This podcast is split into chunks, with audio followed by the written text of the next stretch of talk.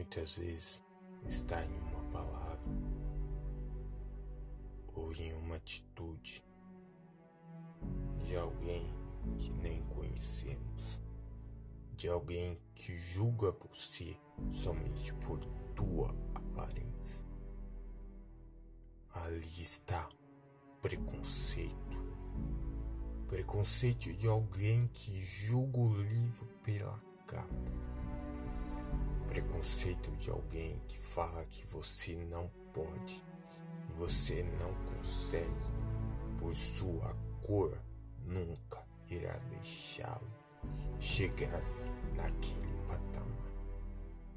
Preconceito, a forma mais feia de julgamento que existe.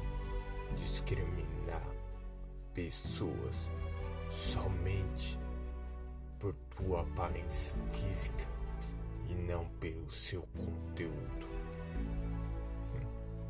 Pré-julgamentos, preconceitos antes de avaliações apropriadas.